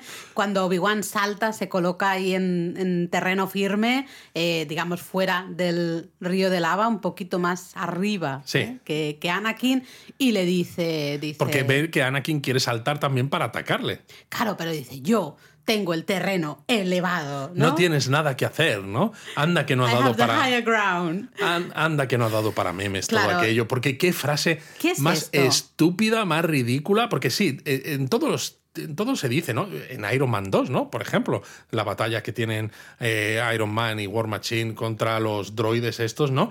Y dice, estamos en la kill zone, ¿no? En la zona de muerte porque justo están en la zona baja y tienen un montón de droides en terreno más elevado. Pero dice, vale, estamos en la kill zone, no tienes que decir, oh, tengo el high ground, tengo la- el terreno elevado, no tienes nada, nada que hacer. Es muy ridículo la manera en la que se dice, es un guion súper mal escrito. Es que hay varias frases en toda la trilogía, pero en esta especialmente, que decíamos, y los- lo decíamos cuando estábamos viendo la peli en directo, de nadie habla así. La gente, no hablamos así. En varias ocasiones, esto es un ejemplo más, encima en un momento hiper... Ostras, es que es la batalla final entre el maestro y su aprendiz, que es un aprendiz que se ha vuelto al lado oscuro. Es un momento hiper importante. No puedes cagarla de esta manera en el Exacto. guion, es que no puedes. Y efectivamente Anakin salta, Obi-Wan blande su sable láser y le corta todo. O sea, el brazo que no es robótico que le quedaba, se lo corta. Las piernas también se las cortas, ¿no? Queda y un se queda un mal herido. Un cacho ¿no? a Anakin ahí. Exacto. eh, y evidentemente no quiere matarle. Entonces ahí sí que hay un momento ¿no? de guion que no está mal, ¿no? Porque Obi-Wan pues tiene ese, ese dolor dentro de su corazón, ¿no? Le dice que era como su hermano, que qué ha pasado, ¿no? Le dice, se supone que ibas a traer el equilibrio a la fuerza, destruir a los Sith, no unirte a ellos. Eras el elegido, ¿no? Y se ve que realmente lo está pasando mal. Y en ese momento, pues claro, Anakin está al borde del río de lava, ¿no? Se, se empieza a, A- se empieza sí. a prender fuego, efectivamente, y le dice que le odia, ¿no? Y Obi-Wan se va y se va a la nave, ¿no? En la nave está Padme cuidada por C3PO, que parece que está mal. Y esta parte ya también, es decir, esa parte de diálogo de Obi-Wan está bien, me gusta, pero es lo que decíamos en los donos anteriores, que no encaja para nada todo el tema este de la profecía, ¿no? Del equilibrio de la fuerza y demás. Es como, ¿qué sentido tiene si los Jedi no pensaban que hubiera Sith, no, no tenían ninguna amenaza, estaban sentados en sus puffs o en sus butacas en el Consejo Jedi tranquilamente. Entonces, ¿cómo puedes pensar que existe una profecía de equilibrio a la fuerza de destruir a los Sith si crees que los Sith ya fueron destruidos hace miles de años? De hecho, se puede entender al revés, ¿no? Que si era un equilibrio, era el resurgimiento de los Sith para que fuera equilibrio entre habrá parte de buenos y habrá parte de malos. Exacto, también. No, sé, en fin. no tiene mucho sentido, pero bueno. Em, lo curioso, aquí atención, ¿eh? es que los Jedi son unos peleles que no se enteran de nada. Oye, el emperador se da cuenta enseguida de que Anakin está a punto de morir, necesita ayuda. Exacto, a varios años luz de distancia, ¿eh? porque el emperador está en Coruscant. Esos son memeces, no pasa nada. Es curioso, ¿no? Cómo la fuerza sirve para algunas cosas o no, según las necesidades del guion. Eh, y bueno, claro, se marcha, ¿no? veremos ahí al emperador que se marcha a ayudar a Anakin y se van intercalando imágenes justo de Padme también eh, dando a luz, con los imperiales ayudando a Anakin a primero salir de, ese, ese, río de lava, digamos, y bueno. Y llevarle a Coruscant de vuelta, ¿no? Pues para. Para, que se convierta al final en esa imagen de Darth Vader que todos conocemos. A mí, una, una, cosa que tampoco entendí, que yo creo que es que de nuevo, es que de verdad se nota tanto que, George Lucas no sabía qué hacer con Padme. Es que te la tienes que cargar. Vale, pero es que salen ahí los droides y dicen, no sabemos qué pasa físicamente, ya está bien, pero parece que ha perdido las ganas de vivir. Claro, o sea, vamos a ver, eh, como es una mujer enamorada, embarazada de este señor, que el señor se ha vuelto malo, ya la chica ha dejado de tener ganas de vivir. Anda, iros a tomar por saco. Y no eres capaz de hacer nada para, o sea, eh, con la tecnología que hay y todo eso, no puedes hacer nada. Me parece tan fácil el decir... Es tan cliché. Por favor, es que me enfada mucho. El tratamiento de Padme en esta película me enfada mucho. Exacto. Pero bueno, da, luz, a Un niño, le, pone Luke de nombre. Que está ella despierta y dice, Luke. Leia, dices, ah, mira, para esto se ha despertado. Luego ya dice. Y luego, en el momento en el que nacen, hace clonk. Clonk y se muere. y, se muere. Y mientras tenemos a, a Anakin. Además, que es muy curioso de todas maneras porque se sorprenden al principio cuando les dicen que son dos, que son mellizos. Y es como, ¿me, estás diciendo que los Jedi no son capaces de detectar que hay dos conciencias dentro de, de Padme? O sea, no hay ecografías, o sea, tienes droides médicos, ¿no? Eh, plataformas que flotan, naves espaciales, saltos al hiperespacio. Pero lo primero dices, no tienes ecografías. Y dices, bueno, lo puedo entender porque igual que pasa hoy en día, hay padres, ¿no? Que no quieren saber el sexo de sus hijos. Y dices, bueno. Ya, pero hay un control médico. Pero hay un control médico, exacto. Al menos te dicen que vienen dos. Exacto. Pero bueno, aquí no. Pero es que luego se supone, ¿no? Que los Jedi, o sea, tienes a Palpatine dándose cuenta de que, de que Anakin está en peligro varios planetas más allá y resulta que tienes a Padma, eh, a Padme eh, ahí contigo a tu lado. Ya estás pensando en, la buenorra. ¿No? Bueno, también me gusta mucho Natalie Portman, o sea que en fin. Pero la tienes ahí al lado y no detectas que hay dos personitas. No. O sea, que por favor, por favor, ¿qué me estás contando? No, no, no. Eh, todo esto lo vamos viendo mientras vemos, ¿no? Justamente cómo le añaden piernas, brazo a Anakin, le ponen el. Y sobre todo el traje de soporte vital, ¿no? Y ya oímos por primera vez esa respiración tan típica, es icónica de Darth Vader. Y me encanta además la imagen, ¿no? De cómo le colocan la parte frontal de la máscara y luego la parte del casco que mm. lo termina de cerrar, ¿no? De una manera como parsimoniosa, despacito, y luego lo que tú dices de la respiración. Esa parte mola. un montón. Eso mola, eso mola. Em, mola también porque luego, claro, una vez que ya está convertido en Darth Vader, ¿no? El icónico Darth Vader con su imagen de, de siempre, escuchas por primera vez la voz de James Earl Jones. ¿No? Porque es eso, es como, mira, no, no me gusta tu voz, yo soy Palpatine y digo, eh, Anakin, tu voz no me gusta. Mira, en este casco que te voy a poner, le voy a poner un modulador de voz para que suenes como James L. Jones, que es un actor de una galaxia muy lejana que, tiene muy Que mola más, ¿no? Mola más. La pena es que el guion sigue siendo tan malo, ¿no? Que escuchar a James L. Jones eh, decir cosas de niñato me, me, chirría, me queda muy poco serio. Porque tiene una conversación con el emperador en ese momento, ¿no? Darth Vader. Bueno, yo no he entendido cómo el emperador sabe que Padme ha muerto. Porque le dice, eh, tu ira ha matado a Padme. Que dices, hostia, la manipulación del emperador es tremendísima, ¿no? Sí, porque Eh, una cosa es que el emperador vea a una distancia tremenda, pero dices, o sea, es tan poderoso como para saber que Padme ha muerto justo en ese momento, pero sin embargo no sabe que ha tenido dos hijos. O sea, hay, hay cosas que, que- que no me, que no me cuadran. Y el no de Darth Vader, ¿qué me Exacto. dices? El no. Esto también ha dado para muchos Ay, memes. Mira, eh, vemos el funeral de Padme, por ahí aparece Jar Jar, que Sí, no ya ha salía poco en el episodio 2. Aquí ha aparecido nada, solo ha Pero aparecido fíjate, volviendo al punto anterior, Ay, lo, del, lo del no, es que esto no, no quería ni recordarlo. es muy ridículo. ¿Por qué? Y me explico. Tú tienes a un personaje como Anakin que estás mostrando su bajada a los infiernos, básicamente, porque quieres salvar a Padme. Pero llega un momento en el que te das cuenta de que todo lo que has hecho no ha servido para nada porque ha acabado muriendo igualmente y te sientes culpable porque ha muerto por tu culpa, o al menos eso te dice el emperador. ¿Cómo puede ser entonces que sigas siendo el perrito faldero, como dice Leia en el episodio 4, del emperador No si ya no tienes nada que hacer? Vale que te puedas sentir culpable y que digas, madre mía, con todos los Jedi que he matado no me van a querer de vuelta, pero al menos, no sé, te vas y te conviertes en un ermitaño, pues como Yoda, como Obi-Wan o, o lo que sea. ¿Qué sentido tiene seguir sirviendo al emperador si lo que querías que te enseñase no te lo ha enseñado, lo primero, y encima la mujer a la que amabas y que eres la madre de tus hijos? Ha muerto y debes pensar que tus hijos también han muerto. Sí, ¿Por qué él- sigues Yo creo que sirviéndole? él piensa que él la ha matado, ¿no? Al, al intentar como ahogarla, que se cae Padme al suelo, pues ya directamente es como, no, no, está muerta y te la has cargado, ¿no? Eh, y con lo cual los hijo- el hijo, ¿no? El, el bebé, que él piensa que solo uno, pues te la has cargado. Vale. No tiene ningún sentido, ¿no? Yo creo, supongo que va, falta tiempo también de desarrollo, pero, y, y es que es eso, es lo que decíamos antes, eh, son relaciones muy complejas. Está claro que el emperador mm, le tiene muy manipulado y muy agarrado claro. ahí.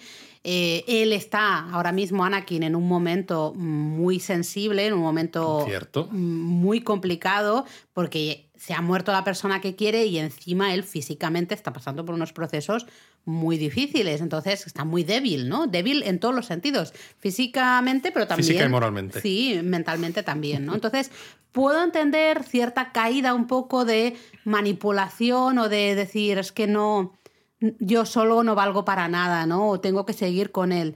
Pero luego no encaja con justamente la relación que vemos, ¿no? Que, que tienen en, el, en la trilogía Sí, original. porque el- el lo único que encaja un poco son un par de frases que ha dicho Anakin, creo que en el episodio 2 y en este episodio 3 también, cuando habla de que el hecho de que haya alguien que tenga más poderes todavía, ¿no? Como el canciller, porque hay un momento en esta película, antes de que se nombre a sí mismo emperador, que está hablando con Obi-Wan, ¿no? Y Obi-Wan le dice que parece eso, que Palpatine quiere acumular más poderes y, Obi- y Anakin le dice pues mejor, ¿no? Porque habrá menos burocracia y podrá actuar mejor, ¿no? Es un poco esa idea del orden Mm. sí. que a veces comenta el propio, tanto emperador como, como el propio, sobre todo, eh, Darth Vader en la trilogía original, ¿no? Que, Mm. que dices, vale, o sea, es una persona que aparte de que se haya metido en el lado oscuro, ¿no? Al menos tiene esa idea de que a veces es mejor ser un poco autoritario Perder en lugar de democrático, exacto, exactamente. perder- ¿no? Y- Sí. Pero se explora muy, muy poquito. Muy poco. Y por eso no termina de funcionar porque se queda muy cojo, ¿no? Y luego, claro, tienen una escena también el emperador y él en el puente de un destructor estelar, en este caso de, en este caso de clase Venator, ¿no? Todavía no son los destructores estelares imperiales del episodio 4 y posteriores, pero en el que se ve, ¿no? La estrella de la muerte en construcción, ¿no? Que es otro check, ¿no? Para que veamos que hacia dónde están Ah, yendo a los eso tiros. van, a eso van. Eh, bueno, termina más o menos la película, vemos a, a Yoda que está con Obi-Wan y está con Bail Organa, Con Bail ¿no? Organa, Creo sí. también, y claro, dicen, "T- tenemos que hacer algo con estos niños. Bueno, que- Yoda dice que él se va a ir al exilio, Eh, además. Yoda se marcha al exilio porque a ver qué va a hacer, si no el pobre señor, ¿no? Bueno, pues le, necesitamos que esté ahí en ese planeta mm, y que nadie sepa que está ahí, ¿no? Vale, ok. Eh, y entonces, bueno, dicen, tenemos que eh, cuidar a estos niños, apartarlos del peligro, que eh, pues que Darth Vader no sepa nunca que existen. Ni ¿no? Darth Vader ni el emperador. Claro. Porque claro, el emperador sabe que, que Padme ha muerto por culpa de tal, pero no sabe que existen los niños. Bueno, Exactamente, vale. ¿no? Entonces, eh, Bail Organa dice que él se va a quedar con Leia porque dice, hombre, yo siempre he querido, eh, siempre hemos querido adoptar una niña y pues quiero... Claro, mira, pero pues, también dices, no sé si es muy lógico, porque Bail Organa es el senador de Alderaan en Coruscant y el Senado, aunque sea de cara a la galería, pero sigue funcionando, ¿no? Entonces, ¿qué sentido tiene tener a la hija de Anakin eh, Skywalker en, en una posición, eh, no sé, tan visible? Bueno, pero como realmente Quizá, la- escondes... quizá porque la ocultas a plena vista. Claro. Pero claro, Es estás hablando. manera. Claro, pero mucha- siempre se dice, ¿no? Que el mejor sitio para ocultar algo es ocultarlo a plena vista. Pero eso cuando no tienes a tu alrededor gente sensible a la fuerza. ¿no? Que ya hemos visto en la serie incluso de Obi-Wan, que no está solamente. Uy, en cos- y en cosas de- del universo expandido un poco de Filoni, que no está solamente el emperador y Darth Vader, que está también los inquisidores, ¿no? Es decir, que hay gente sensible a la fuerza que puede darse cuenta de que esa niña, ¿no? Esa Leia Organa, realmente es sí, algo más. Pero, bueno, en fin. como esto, el, el sentido arácnido este funciona cuando les da la gana y cuando no, pues no. Y de a hecho, veces ve- sirve para cerrar puertas, a veces sirve para saber que Anakin se está muriendo, a veces no sirve para nada. Pues Exacto. bueno, pues y de hecho bien. vemos a Bail Organa en la nave, la Tantif 4, ¿no? Este Blockade Runner, ¿no? Que llaman en inglés, que es un carguero coreliano, una, una nave coreliana, eh, que sale luego en el episodio 4, ¿no? Check. En la que es un check también, y le dice al capitán Antilles, que también sale mencionado en Rogue One y en el episodio 4, que es otro check, que le borren la memoria al droide de protocolo, que dices, ¿por qué solo a él, no? Dice, está claro que algo tienen que hacer para justificar que C3PO y R2D2 no se conocen en el episodio 4, ¿no? Que están empezando a tener aventuras juntos, pero claro, no encaja mucho que con todas las aventuras que comparten, en ningún momento de los episodios 5 o 6, R2 le diga, ¿sabes una cosa? En realidad tú y yo éramos amigos de antes. Bueno, a lo mejor sí que se lo dicen, pero no nos enteramos nosotros, ¿no? Son conversaciones privadas entre Quizá, los ya. droides y no. Pero no encaja mucho, pero sí, bueno. queda un poco raro, queda un poco raro. Pero bueno, Leia la tenemos colocada y a Luke, evidentemente, pues dicen, ¿dónde esconderlo? Pues eso, lo que decíamos, ¿no? A- ahí a vista de todos, pues se lo llevan con la familia a Tatooine. Exacto, porque dices, ¿dónde puedes esconder a alguien, no? Eh, o sea, si tú eres Anakin Skywalker y dices, mi mujer tenía, estaba embarazada, ha tenido hijos, no sé si los hijos habrán sobrevivido o no, por si acaso voy a buscarlos. ¿Dónde puedes pensar que pueden estar? Oye, mira, pues yo tenía hermanastros en Tatooine, pues voy a ver por ahí, pues y justo los llevas ahí. Es como muy, no sé, no me Yo- encaja. Yo, tampoco. lo veo, yo lo veo perfecto. Eh, tenemos otro check, ¿no? Ahí la escena de Owen y, y, Y Beru. Beru con Luke de bebé mirando al horizonte mientras se ponen sus soles gemelos. eh, el- Con la eh, musiquita Con la música, sí. todo es como muy check, Sí, porque es como Luke haciendo lo mismo en el episodio 4. básicamente, ¿no? Que debe Em, ser la, la posición de Tatooiner, ¿no? Bueno. si, si tú eres natural de Tatooine, tienes que poner esa posición mirando al Bueno. horizonte y poner cara de soñador. Voy a subir a las redes sociales, la tengo que buscar, porque creo que solo la tengo en papel, no sé. Tengo que buscar la foto en que estás La mía. tú en Tatooine. Exacto. Y que hicimos así con Photoshop un poco raro, cutre. Pero bueno, yo eh, llegamos a lo que llegamos con los dos soles también y tú estás mirando así al, Al horizonte con cara soñadora, Con- exacto. Claro, en nuestro viaje a, a Túnez, así que la tengo que poner en redes sociales, ¿no? Qué Ahí bueno. queda dicho. Bueno, bueno. en- así para acabar, yo lo primero que dije es que a pesar de todos los fallos y que tiene muchos, y hay cosas que me enfadan mucho de esta película, creo que se ha notado, mucho mejor que la segunda. Sí, la hemos disfrutado mucho más, es mucho más entretenida. eh, los efectos especiales están mejor. Mejor.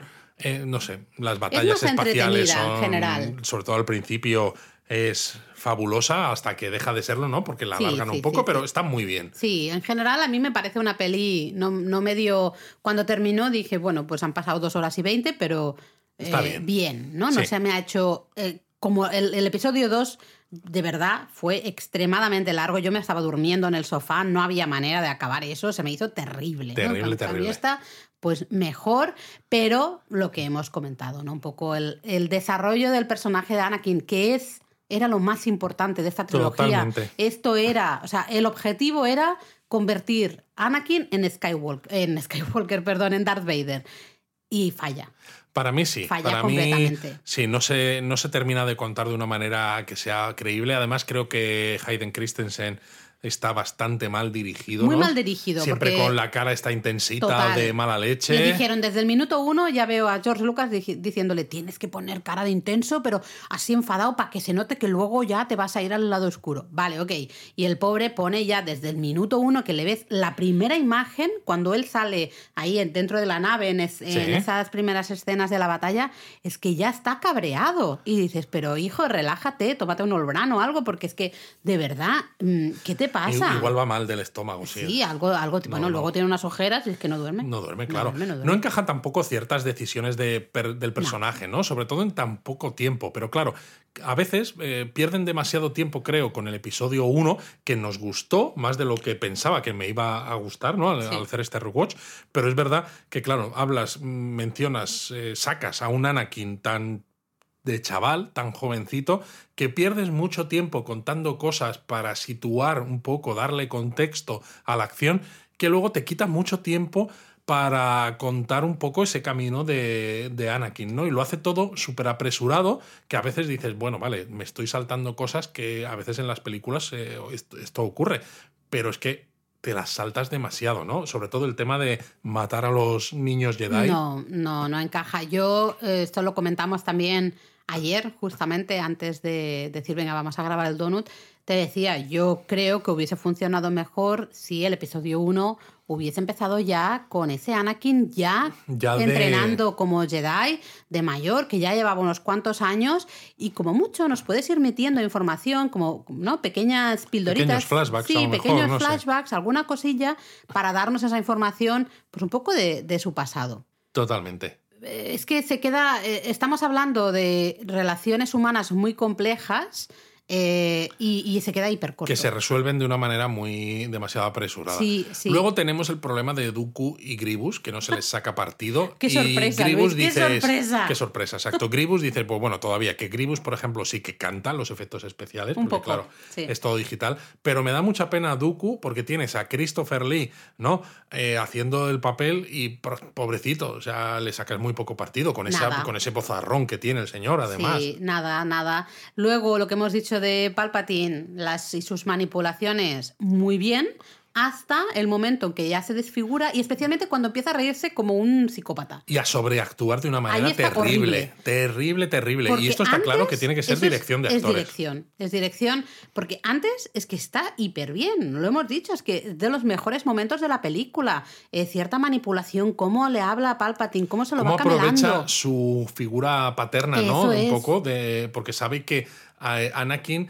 Eh, no sé, le tienen un pedestal Sí, porque es el sí, canciller se y, confía en él. Y Se lo cómo se lo va llevando. a su terreno. Y luego, sin embargo, es terrible cómo sobreactúa, cómo se ríe como un puñetero psicópata. Qué pena. Sí, no, no, no se, además es que no se entiende de nuevo. Hay muchas cosas en esta película que como que no encajan, que no, no se entienden, ¿no? Eh, ¿Qué nos han contado en Discord? Bueno, pues mira, Abelina nos decía que el episodio 3 le parecía surrealista, decía que no terminaba de entender cómo nadie nota que Anakin está súper cabreado y que no tiene equilibrio, Y luego continúa diciendo que la fuerza funciona a veces o cuando me va bien. Exacto, lo que yo digo, ¿no? Del poder arácnido este que cuando les interesa, pues desaparece, a veces aparece, es muy absurdo. Exacto, de hecho, Y- de, Abelina total. seguía diciendo ¿no? que el final le parece, le parece de risa. La conversación entre Anakin y Obi-Wan en Mustafar es como un diálogo de besugos, efectivamente, lo que nosotros decíamos, y que nunca entendió cómo, con lo poderoso que es Darth Vader, nunca supo nada de, tus, de sus hijos y no, no los detectaba ¿no? A, a los dos, porque los acaba detectando, fíjate, en el retorno del Jedi, ¿no? cuando está luchando en la Lo segunda siento, yo lo estrella. del retorno del Jedi no lo voy a decir en mi vida. Cuando tampoco, está ¿eh? luchando con Luke Jedi. en la segunda estrella de la muerte, ¿no? Sí. En ese momento dice, ay, tu hermana, ¿no? Y dice, "Me- Obi-Wan me la escondió muy bien, ¿no? Fue muy listo. Y dices, venga ya, venga ya, ¿no? No tiene, no tiene ningún sentido, sobre todo además cuando los niños, como dice Abelina, no han estado metidos en una burbuja aislada, ¿no? Han estado pues haciendo su vida, pues dices, vale, Tatooine todavía está en el borde exterior de la galaxia, es un planeta que encima está bajo control de los Hat, ¿no? Con lo cual el imperio no tiene tanto que hacer, pero leches, Leia es que está en Alderaan, uno de los planetas ¿no? más importantes, con un encima hija adoptiva de un senador, eh, por Dios. Yo me quejaba, me quejaba perdón, en, en Discord de primero la cara de cabreado ¿no? que tiene todo el rato Anakin, un poco hablando de lo que comentaba Belina, de que cómo puede ser que la gente no, O sea, que los Jedi no vean que ese chaval tiene problemitas, ¿no? No se entiende. Y Sobre todo cuando son sus mentores, claro, que se supone que pasa mucho tiempo con ellos. Claro. Y, y, luego comentaba también en Discord lo que ya he dicho aquí antes, ¿no? Que la imagen, yo después de ver esta película especialmente, la imagen que una tiene de, de los Jedi es que queda por los suelos totalmente, que son unos peleles que no se enteran de nada y no quieren hacer nada. Y, también lo decíamos creo que en el episodio 2, ¿no? En el dono del episodio 2, que el problema, o en el episodio 1, no me acuerdo en cuál era, pero el problema está en cómo se cuenta, porque eh, después de muchos años, ¿no? En los que no ha habido Sith, los Jedi están en un punto de acomodación, ¿no? Están acomodados tanto que realmente no sienten que haya ninguna amenaza. Entonces, ese propio, esa propia situación hace que ellos mismos se pierdan, porque claro, no tienen eh, nada enfrente que les haga estar, no sé, tener las habilidades Jedi al máximo, ¿no? Que entrenarlas a, tope. Es casi más como ritual, ¿no? Porque dices, ¿para qué vamos a seguir si es que no hay nadie que nos tosa, no hay nadie que pueda con nosotros, somos demasiados poderosos? Entonces, si lo hubieras contado bien, hubiera sido creíble esa también, ya no solo la caída de Anakin al lado oscuro, sino el propio desastre de los Jedi y su propia confianza excesiva en sus propias capacidades y la manera en la que se, ¿no? de alguna manera. Y la manera en la que se cuenta simplemente te hace pensar lo que tú dices, que son unos peleles que, que están ahí, que les ha puesto alguien porque les ha puesto el ayuntamiento, ¿no? Básicamente. Me hizo gracia un comentario de Verónica que decía, no, hombre, que es que la fuerza blanca y la fuerza oscura son muy diferentes. Entonces es lógico que los oscuros, vamos, se encuentren a, miles de kilómetros de distancia o lo que sea, pero los Jedi no se enteren de absolutamente nada. Bueno, sí, Verónica dice ¿no? que no emiten en la misma frecuencia y de hecho nos menciona que en la serie de animación de las guerras clon, Ahsoka piensa que Anakin ha muerto porque deja de sentirlo cuando se pierde en el lado oscuro. Y cuando luego hay un momento en el que combate contra Darth Vader, ¿no? Y como que se da cuenta de que Darth Vader es Anakin en realidad. Eh, eh, emite la misma frecuencia que Anakin. Entonces, como que pierde el conocimiento de, la impresión que, esto le da, ¿no? está claro que hay Filoni intenta. Intenta justificar. intenta justificar ciertas cosas porque él mismo, ¿no? Que es muy fan de Star Wars, pues se da cuenta de todos estos agujeros que, estamos hablando ahora. Me parece una, entre comillas, una buena justificación. Al menos es bastante. Bueno, funciona un poco, ¿no? Es decir, dejo de sentirlo porque eh, claro, en el momento en que cae en el lado oscuro, dejo de sentirlo en mi frecuencia, ¿no? Justamente que no emiten en la misma frecuencia, pues eh, dejo de sentirlo. Pues Para mí el problema de todas maneras de, estas, de esta trilogía es que nos han mostrado, aparte de los Jedi como peleles, nos han mostrado la fuerza como más Deus ex máquina que nunca, ¿no? Mm. Porque funciona cuando interesa hacer avanzar la historia con rapidez, pero cuando no, pues no sirve absolutamente para nada, porque no tienes... Para, cerrar puertas. Para cerrar puertas, porque claro, además no tienes un corpus escrito de poderes o de capacidades, ¿no? Mm. Yo recuerdo, por ejemplo, que cuando yo jugaba al juego de rol de Star Wars, claro, era muy diferente, porque necesitas hacer tu ficha de personaje y si tu personaje es un Jedi, pues necesitas saber qué tipo de poderes puede tener. Entonces había, estaba mucho más estructurado, sabías cuándo podías usar ciertas cosas, qué otras eh, situaciones podían afectarte al uso de esos poderes, ¿no? Aparte de la propia tirada de los dados, claro. Pero en las películas no se explica nada. Se habla de entrenamiento, por ejemplo, pero básicamente lo único que vemos es a los Jedi ir de un lado a otro de la galaxia. Pues, ¿no? Como si fueran pues bueno, hacer sus, sus, tareas, ¿no? Pues, uy, ahora voy a ir aquí a liderar a estos, uy, ahora alguien está haciendo no sé qué, pero ¿cuándo entrenan? Y cuando mm. entrenan, ¿qué es lo que hacen? Porque solo vemos a niños con los cascos estos que tienen la visera opaca, como Luke en, el episodio 4, ¿no? Y con los mm. remotos, las bolitas estas que flotan en el aire. y se supone además que los niños, ¿no? Necesitaban años de entrenamiento para llegar a ser Jedi, ¿no? bueno, pero solo, les vemos hacer eso, ¿eh? pero solo les vemos hacer eso, ¿no? El propio Anakin, ¿no? Lleva aquí 16 años, en teoría, desde que es Jedi y resulta que ni siquiera es... Al principio decían, no, es que es demasiado mayor, que dices y resulta que, sin embargo, Luke, en el halcón milenario, ¿no? Que tiene unas poquitas horas antes de llegar, o días, aunque sea hasta llegar a la estrella de la muerte, y luego el ratito que tiene en Dagobah con Yoda, y resulta que ya se convierte en un Jedi cuando luego lucha contra, contra Darth Vader en Cuando el episodio encima, 6. Mm, acuérdate que, claro, el, el grupito este de peleles, digo, de Jedi, no querían a Anakin porque decían que era demasiado Claro, mayor. por eso. ¿no? Entonces, en cambio, Luke, pues evidentemente tiene unos cuantos años Luke más. es todavía mucho más, ¿no? Entonces dices, vale, a lo mejor con Luke dices, es que es el único que nos queda, pues venga, vamos a hacerle Jedi, algo, ¿no? Mm. aunque tenga poco entrenamiento. Pero no, no, hay cosas que no encajan en absoluto No. y es eso, nunca se ha explorado cuál es el entrenamiento, ¿no? Cuáles son, eh, cómo entrenas esas capacidades, esa sensibilidad a la fuerza. Eso estaría guay, estaría guay verlo en proyectos futuros. A mí sí que me gustaría, por ejemplo, ver más un poco del templo Jedi para ver que no son esos peleles que nos han enseñado en esta trilogía, Veremos sino si que la- realmente, ostras, es que molan mucho en Veremos si en la temporada 3 del Mandaloriano, ¿no? Eh, Bueno, parece que igual parece. podríamos ver algo, porque claro, Sí. Grogu es sensible Eh, a la un fuerza. momento.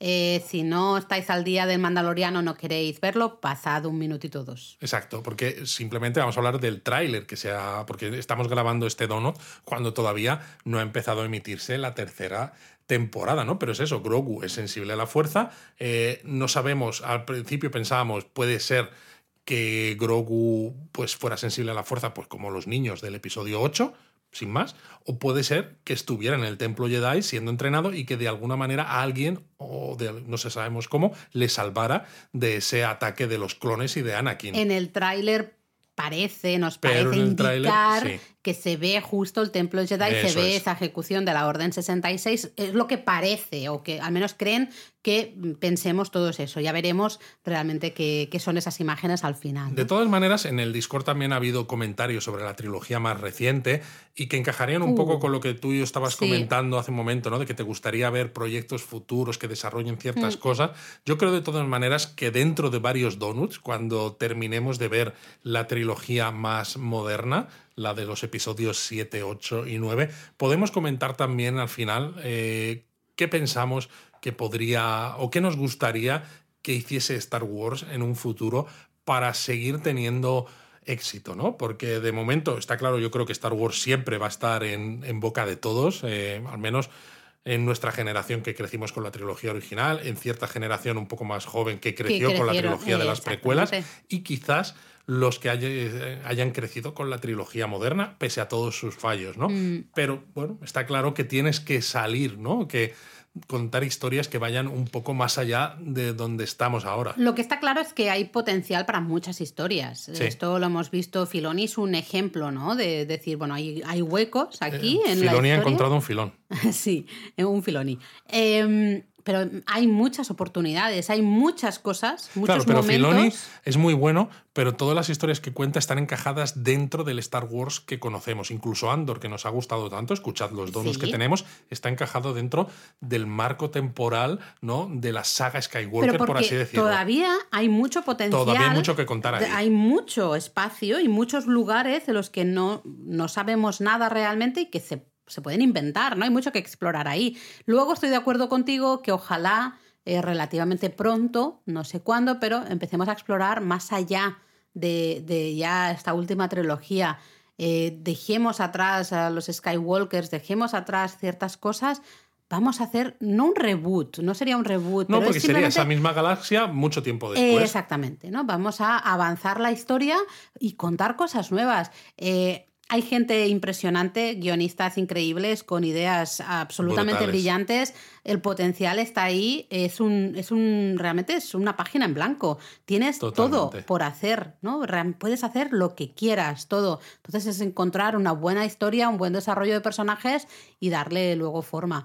Eh, tenemos todos muchas ganas. Al final es Star Wars. A los que nos gusta Star Wars, yo nunca me voy a quejar de, de tener contenido de Star Wars. Cuanto más contenido, mejor. Claro, Evidentemente problema- queremos que sea de calidad. El problema, Laura, es que eh, ahora mismo la gente asocia Star Wars a una serie de imágenes, a una serie de personajes, a una serie de, de naves, incluso, ¿no? De diseños. Entonces, si en un futuro, ¿no? Se hacen películas que ya no toquen a la saga de Skywalker, que incluso, por ejemplo, diga, pues todo es muy diferente y demás. ¿La gente tú crees que seguirá pensando que eso es Star Wars? No lo sé, yo no puedo hablar por la gente porque al final en muchos casos la gente en general me confunde mucho, eh, pero a mí me gustaría, yo sí Ah, es lo que te digo, lo que a mí me gustaría, a mí me gustaría algo completamente nuevo, completamente diferente y claro que sí, claro que es Star Wars y, y- y yo creo que Andor en cierta manera ha demostrado que se pueden explicar cosas también eh, poniendo el foco en otros lugares. Y eso que creo que la segunda temporada de Andor va a ser un poco más Star Wars de lo que ha sido la primera. Sí, lo va a ser mucho más. Pero la primera, eh, realmente, si tú no sabes Star Wars, la primera la puedes ver y la puedes seguir sin ningún tipo de problema, ¿no? El, el foco está en otro lugar. Y eh, a mí, personalmente, me ha parecido hiper interesante eso. Entonces, eh, yo, por ejemplo, estoy hiper. Voy a estar muy contenta si en la segunda temporada de Andor hay más guiños o más cosas ¿Más que nos fanservice? Sí. Porque el fanservice a veces también nos gusta. Claro que sí. Pero, pero tiene que estar bien integrado. Eso es. Primero, bien integrado, que sea elegante, que no sea así burdo. Eh, pero me gustan las dos cosas. Entonces, yo ojalá ver en un futuro proyectos en los que realmente no tengamos nada de ningún guiño, nada. Pero igual sí, yo fíjate, quizá nos estamos eh, adelantando, ¿no? Pero yo sí que creo que algún guiño podría haber, porque yo pienso, ¿no? Sí, pero me refiero que no sea seguir usando. No, eso no. Pero yo pienso, por ejemplo, eh, hablo eh, de historias en, en esta galaxia donde a lo mejor salgan mencionados no simplemente pues algunos planetas o algunos personajes como mitos, ¿no? Que haya pasado el suficiente tiempo para que mm. ciertos nombres mm. sean parte de la mitología, ¿no? Que, no que la gente no se crea que eso pasó, sino que simplemente es parte de un mito compartido, ¿no? Con lo cual, cuando lo digan, tú vas a sentir que sigues estando en el mismo universo, pero la historia es totalmente exacto, pero la historia es totalmente nueva. Bueno, veremos, veremos qué, sucede. Eh, ojalá, yo tengo muchas ganas de ver la serie de, de Ahsoka, por ejemplo. Sí.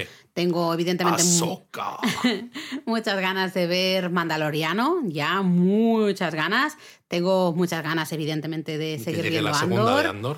Así que eh, de momento lo que el material que tenemos ahora mismo en producción, por decirlo de una manera, de Star Wars es, para mí es brillante. Y Habrá que ver qué pasa con las películas, porque en los listados de películas de Disney hay proyectos de Star Wars, pero que no tienen nombre en años venideros. Eh, la película que se iba a hacer del escuadrón Rogue, ¿no? El escuadrón pícaro, que lo traducían en español, ¿no? Que iba a dirigir la directora que de de Wonder Woman 1 y 2, al final se cayó esa película. Y mira que hizo la, señora un vídeo presentando que iba a hacer esa película, ah, que, se iba, que se iba vistiendo ¿no? de piloto rebelde, que me encantó.